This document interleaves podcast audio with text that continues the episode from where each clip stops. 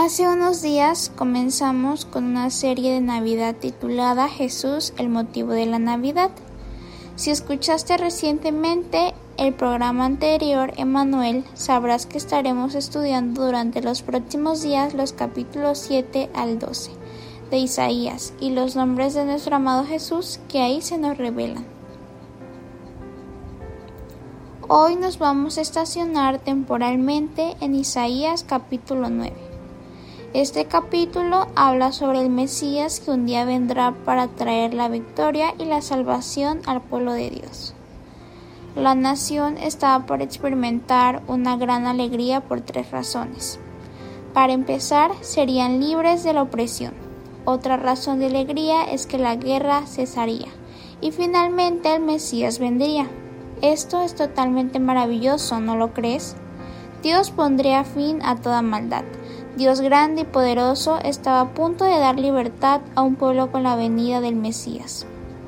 Yo creo que esta última razón es la más sublime de todas para que aún nosotros, en pleno siglo XXI, nos regocijemos.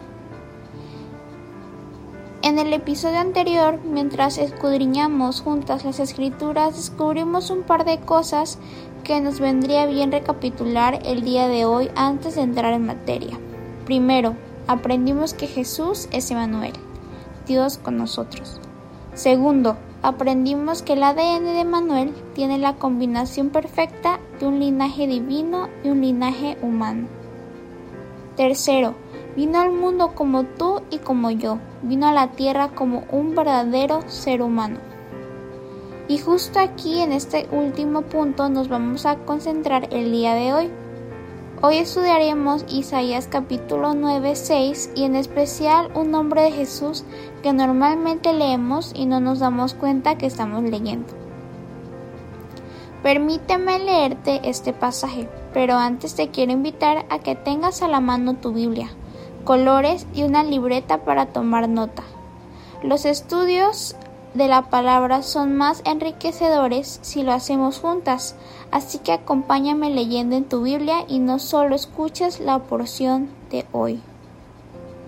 Isaías 9:6 dice, porque un niño nos es nacido, hijos nos es dado, y el principado sobre su hombro, y se llamará su nombre admirable, consejero, Dios fuerte, Padre eterno, Príncipe de paz.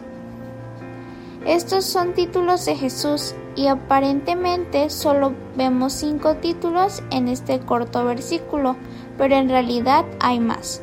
Nosotros vamos a comenzar desde la primera parte de este versículo. Porque un niño nos es nacido. Un niño nos es nacido. Este es el título del programa de hoy y este es el nombre que estaremos estudiando el día de hoy. Si ya tienes tu lapicera cerca, me gustaría que me acompañes y resaltemos este versículo de color morado.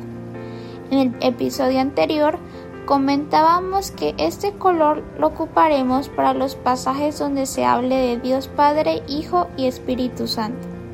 Si ya resaltaste el versículo de hoy, ahora te quiero pedir que encierres el nombre de Jesús que estamos estudiando hoy. Perfecto. Ahora que ya hemos dejado una marca por las hojas de nuestra espada, ahora procederemos a profundizar. Este, aunque no lo creas, forma parte de los diez nombres primarios de Jesús en el Antiguo Testamento y a su vez nos conecta directamente con algunos otros pasajes del Antiguo y del Nuevo Testamento. Este título es una clara referencia a la humanidad de nuestro Mesías que mencionamos anteriormente. Vino a la tierra como un verdadero ser humano. Jesús, el Mesías, Emanuel, el niño que nos es nacido, como dice Isaías 9, llegó al mundo como un niño bajo proceso normal del nacimiento. La palabra de Dios lo afirma. Primera de Timoteo 3:16 dice, e indiscutiblemente grande es el ministerio de la piedad. Dios fue manifestado en carne, justificado en el Espíritu, visto de los ángeles, predicado a los gentiles, creído en el mundo, recibido arriba en gloria. Vamos a resaltar este pasaje también, pues es claro que de quien se habla aquí es de Jesús. Realmente la Biblia entera habla de él, pero este versículo en particular nos interesa mucho el día de hoy. Recuerda que nuestro estudio será un constante ir y venir a lo largo de la Biblia y habrá momentos en los que daremos pequeños o largos saltos de un pasaje a otro. Regresando al pasaje de Primera de Timoteo, podemos ver la grandeza de nuestro Dios Altísimo. Dios fue manifestado en carne, y esta manifestación de Dios era Jesús el niño que nos es nacido. Ahora está muy claro que Jesús llegó al mundo como un niño de carne y hueso, es realmente sorprendente que durante tantos años todos los que están alrededor no reconocieran en él al Mesías tan esperado. Pero incluso eso estaba escrito, el mismísimo Isaías años y años atrás lo había escrito. Así que daremos un salto a Isaías 53, 2.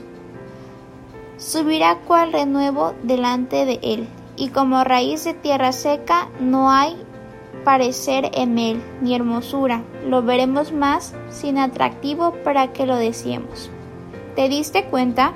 Isaías dijo que cuando Jesús el Mesías caminara con la humanidad no iba a haber nada de especial en él que nos indicara claramente quién es él. Muchos de los que lo conocían al verlo no veían nada sobrenatural en él, no veían nada especial, para ellos era el hijo del carpintero pero precisamente la falta de divinidad resplandeciente como señal es lo que hace que lo deseemos más. Pocos fueron los que sin necesidad de pruebas tangibles vieron en él a Emmanuel, Dios con nosotros.